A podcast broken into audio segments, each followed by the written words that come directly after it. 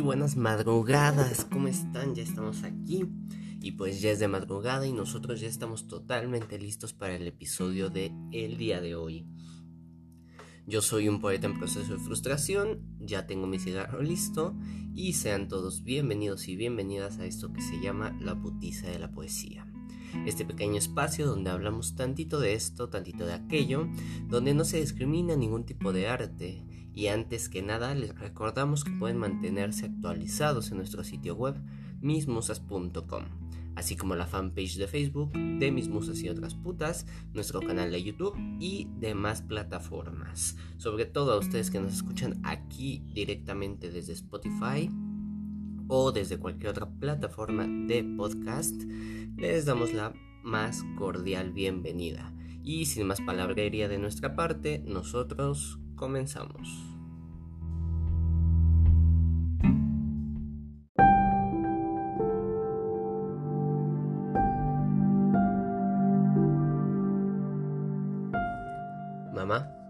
Soy artista. Estas quizás sean las palabras más complicadas de pronunciar para alguien que intenta dedicarse a esto, porque tristemente en México y en muchos países de Latinoamérica no es bien visto vivir del arte, o mejor dicho, no es visto como un plan de vida viable, porque esto no te podría dar las opciones para sustentarte un buen futuro, porque pues tristemente, como les decía, vivimos en un país donde no todos tenemos las mismas oportunidades ni educativas ni laborales. ¿Qué quiere decir esto? Para, para empezar, si nosotros quisiéramos estudiar medicina, derecho o cualquier otra este, carrera universitaria, pues ya nos vamos a encontrar con diferentes piedras en el camino, digamos. Por ejemplo, y esto te lo digo totalmente desde mi experiencia, porque viniendo de una familia de clase media, pues es a veces complicado encontrar las opciones educativas que te satisfacen. Muchas veces uno tiene que trabajar para poder pagar estos mismos estudios. Y, y esto mismo pues va encaminado a que las opciones laborales pues también se van viendo un poco más complicadas. ¿Qué quiere decir esto? ¿A dónde quiero llegar? Pues básicamente que nosotros nos partimos el lomo buscando la opción educativa que nos llena, nos partimos la espalda para poder estudiar, para obtener un papel que va a dejar que nos partamos el lomo en una oficina o en un trabajo donde podemos o no sentirnos totalmente satisfechos. Y está bien, habrá quien le guste estar dentro de una oficina o realizando una u otra actividad. Si eso te llena, está perfecto, no tengo nada en contra de ti, es más, lo aplaudo, pero no a todos nos llena esta situación. Entonces, ¿qué pasa cuando en determinado momento de nuestra vida nosotros nos damos cuenta que no estamos hechos para esto, que como decía Bukowski, no nacimos para un horario de 9 a 6. Pues pasa que no todo el mundo lo entiende. Y bueno, en México el 60% de los profesionistas no están ejerciendo la carrera que eligieron, que está bien, tomando en cuenta que solo el 20% de la población mayor a 25 años en este país cuenta con un título profesional, pues hablamos de algo bastante alarmante para, para la situación tanto educativa como laboral del país. ¿Qué quiero decir con esto? Pues además de que es muy complicado que en México alguien pueda obtener un título universitario, pues además de eso, el 60% de las pocas personas que lo obtienen pues están finalmente trabajando como esto a lo que le dedicaron por lo menos 3, 4, 5, hasta 6 años de su vida para convertirse. ¿Esto de verdad vale la pena o esto de verdad es una sentencia de muerte para tu futuro? Bueno, eso estará dentro de cada quien. Si a mí me lo preguntan, no lo es. Prefiero un futuro que nosotros podríamos escribir pero a lo mejor esto ya son este, sueños de un poeta en proceso de frustración, ya lo veremos después.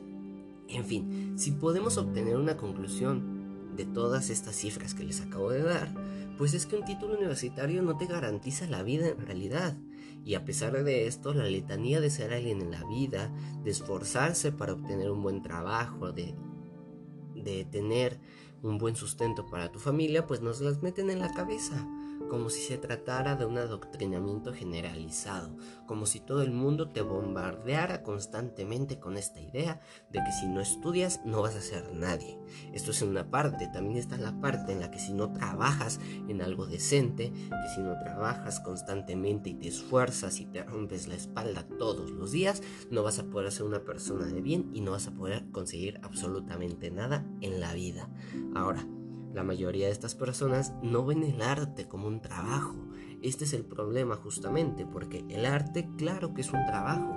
Claramente cuesta sentarte, cuesta escribir lo que tú sientes, expresar tus sentimientos y abrirte al mundo, y no solamente en lo mío, que viene siendo pues la escritura, sino que también si tú pintas, si tú cantas, si tú tocas algún instrumento, pues claramente conlleva un trabajo y un esfuerzo que tristemente no todos pueden verlo. Pero bueno, ya nos desviamos un poquito de todo esto, y es que tomando en cuenta la idiosincrasia mexicana, que está basada totalmente en el trabajo, ya sea dentro de un cubículo en una oficina, cargando papas en un mercado, pues es muy difícil que alguien apoye que alguien quiera vivir de la música, de la pintura, de las letras, de cualquier cosa.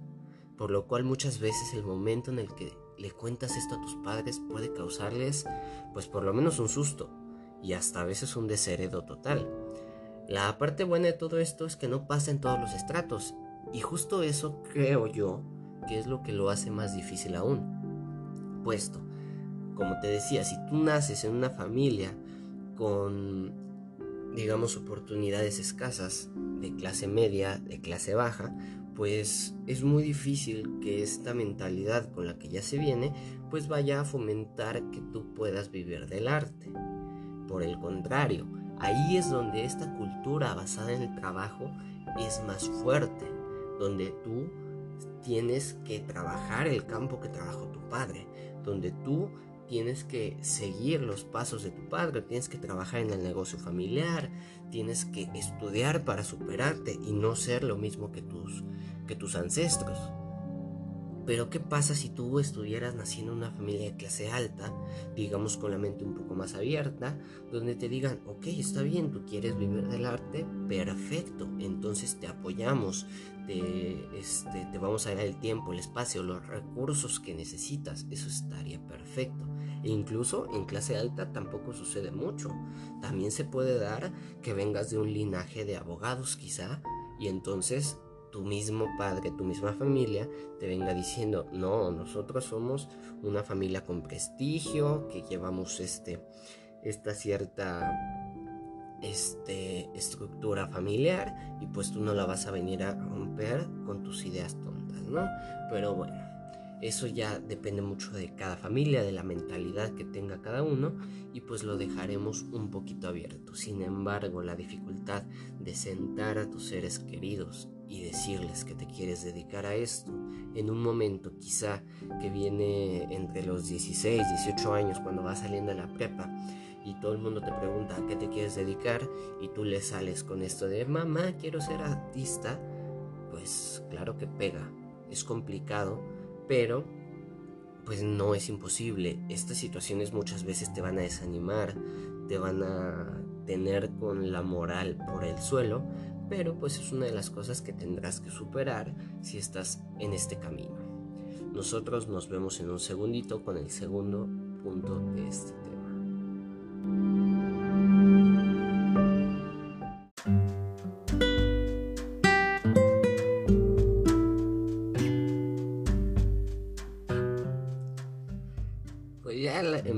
Fiesta intensa aquí al lado. La verdad es que tengo ya varios minutos esperando a que se callen estas personas, pero parece que no nos van a dejar. Si de repente escuchan ahí algunos cantos, digamos, no se espanten mucho, no están matando a nadie, solamente es gente eh, haciendo lo que ellos piensan es un buen karaoke. Y disculpen ustedes también, la verdad es que el espacio de producción de este espacio que es suyo, pues tampoco es muy muy digamos sofisticado. Pero bueno, vamos sin más que nos detenga con el segundo punto, que es que uno no come de aplausos. Así es, es una verdad muy triste porque es muy difícil, muy difícil generar el dinero que te daría para vivir cómodamente, este, pues haciendo arte o haciendo que la gente te aplauda per se. Pero, pues existen las maneras.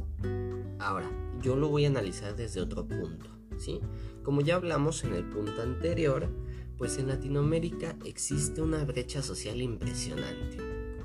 Y es que si tú tuviste la buena fortuna de nacer en algún país latino, es un volado de una sola cara saber tu situación económica en la mayoría de los casos. Ojo, mayoría de los casos. Y es que en las grandes y medianas ciudades te encuentras con que el 80% de las personas viven en la clase media. Que está chido, pero no es suficiente, porque afrontémoslo. Esto es una patada en los huevos. La clase media es la peor de todas.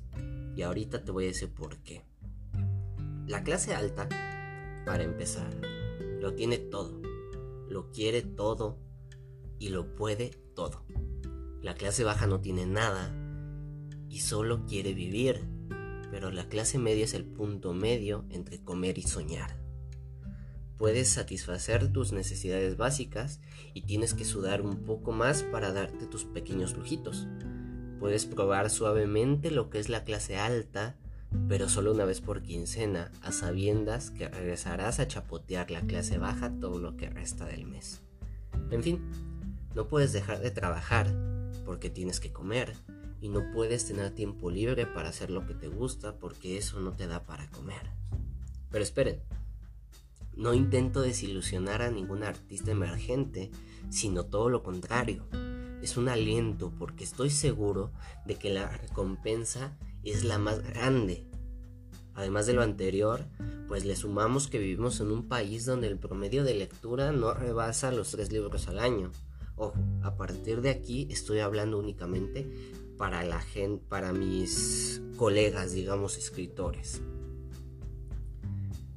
Bueno, el promedio de escritura no rebasa los tres libros al año. Mal ahí para nosotros. Y es que en un inicio escribir tu libro es la parte fácil. No es que demerite el trabajo que conlleva, pero a eso hay que sumarle maquetación, correcciones ortotipográficas, diseños de portada y bueno, ahora, si tú eres de alguna manera el que se las ingenia para hacer todo esto tú solito y no llegas a pagar cantidades absurdas por esto, aún tienes que pensar en publicarlo. Y seamos honestos, llegar a un editorial que valga la pena es algo casi tan improbable como ver al Cruz Azul campeón. Así que tus mejores opciones son venderlo fuera del metro o venderle tu alma al diablo a alguna página de autopublicación. Si tu segunda opción es la mejor, pues yo te recomiendo Kindle Direct Publishing, la opción que pone Amazon para nosotros en el que puedes autopublicar tu libro, tienen regalías decentes y tú tienes absolutamente toda la gestión creativa para hacer de tu libro lo que tú quieras. Pero, aún con esta útil herramienta, tienes que darte el tiempo para hacer campañas de advertising y posicionamiento, cosa que o aprendes a hacer tú solito o compartes el 35% que te toca de las ventas de tus libros con alguien más que lo haga por ti, porque Nadie hace nada gratis y todo esto cuesta tiempo y cuesta trabajo. Y porque tu libro no se va a vender tú solo. O sea, no puedes esperar que por el simple hecho de publicar tu libro en una plataforma digital, la gente va a venir a comprarlo. Tienes que hacer publicaciones en medios sociales, tienes que pagar incluso campañas de advertising ya sea mismo en Kindle, en Facebook, en Twitter o en alguna otra red social para que la gente empiece a conocerte y para que empiece a conocer tus libros y tus obras. Esto además de puede ser alguna otra producción de medios para que la gente te conozca a ti también. Que bien puede ser una herramienta, este podcast, puede ser un canal de YouTube, una página en Facebook o diferentes situaciones. Pero bueno, si seguimos pensando en el promedio de lectura, en este país pues no es mucho. Yo hablo de esto porque es mi experiencia. Otra historia es para la música, la actuación o la pintura. Cada una es un infierno diferente, supongo. Pero bueno, cada quien encontrará la manera de hacer que su arte fluya. Ese es nuestro punto. Y en fin, nosotros nos vemos en un segundito porque venimos con el tercer punto de este tema.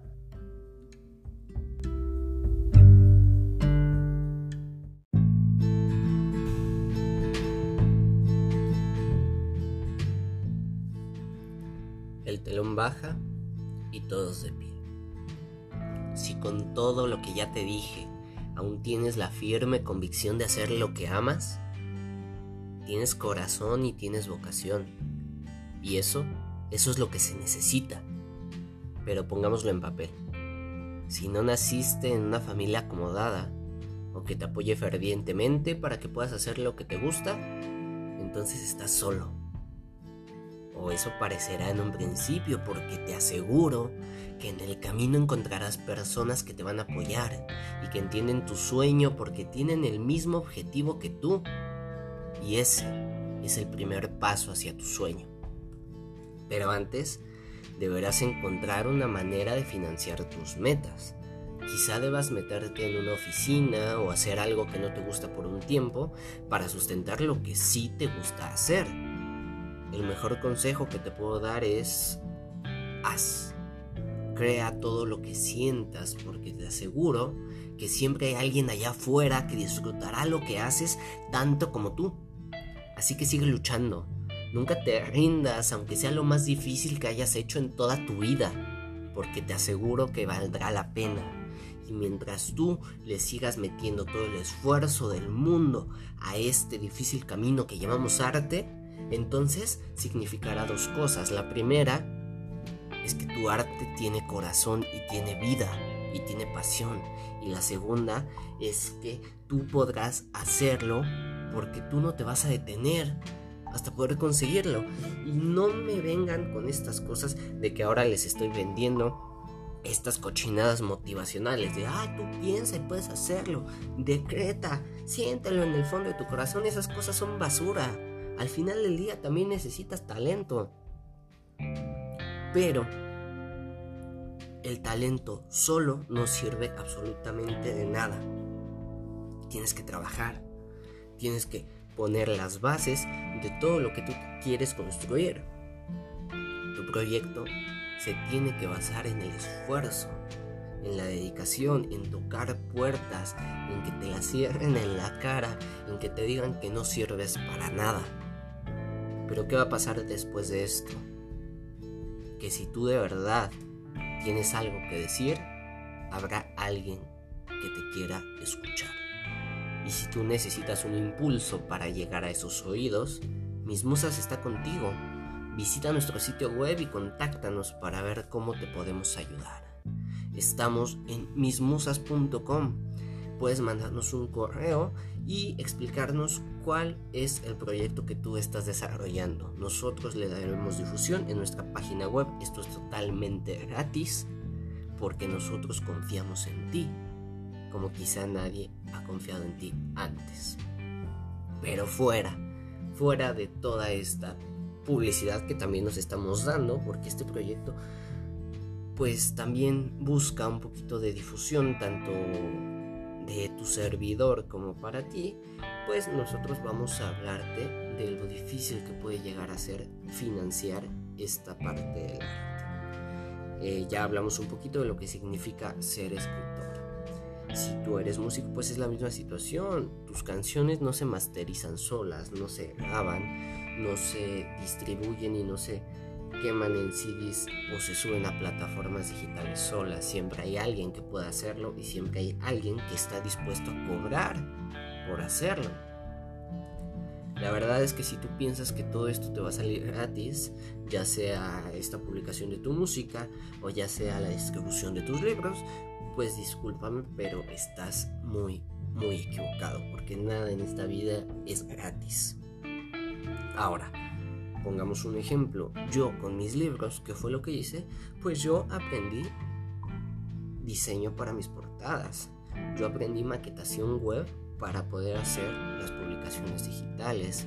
Aprendí a utilizar diferentes plataformas para hacer este podcast, para utilizar el canal en YouTube, para hacer diferentes cosas. Y aún así, pues yo estoy en la constante lucha para hacer que alguien me escuche, para hacer que alguien me vea y para hacer que alguien me lea. ¿Qué es lo que quiero decir?